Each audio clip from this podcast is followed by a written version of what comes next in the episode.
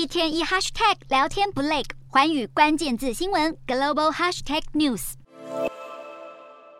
拿着乌克兰国旗爬到房屋屋顶，并将国旗固定好，随着蓝黄国旗随风飘扬，也象征着乌军夺回这座城镇。乌军在乌南地区取得重大突破，收复第聂伯河沿岸数个村落，一路挺进到杜德恰尼村附近。换句话说，乌军在一天内向前推进多达四十公里左右，这是乌俄战争爆发以来乌克兰在南部战线的最大突破。基辅当局长久以来都表示，他在乌克兰南部战场的目标是切断俄罗斯剩余跨越第聂伯河的补给线，让俄军困在驻扎的一岸。目前乌军已经摧毁好几座主要桥梁，迫使俄军得用临时便桥。乌克兰如果在第聂伯河沿岸有重大进展，可能导致这些便桥成为火炮攻击目标。面对俄军节节败退，俄国总统普京的盟友车臣共和国领导人卡迪罗夫在通讯软体 Telegram 发布影片，显示他的三个儿子在射击场发射火箭筒。卡迪罗夫表示将派遣自己十四、十五及十六岁的儿子到乌克兰战场前线。不过，卡迪罗夫或许也有些太过冲动。在俄国一号宣布弃守乌克兰东部重镇利曼之后，卡迪罗夫曾向普丁喊话使用核子武器。不过，对此克里姆林宫并不认同。俄军在乌克兰战场上遭逢挫败，卡迪罗夫曾批评俄国军方领导无方。因此，佩斯科夫表示，卡迪罗夫有权发表他的意见。但俄国的军事做法不应该感情用事，等于间接泼卡迪罗夫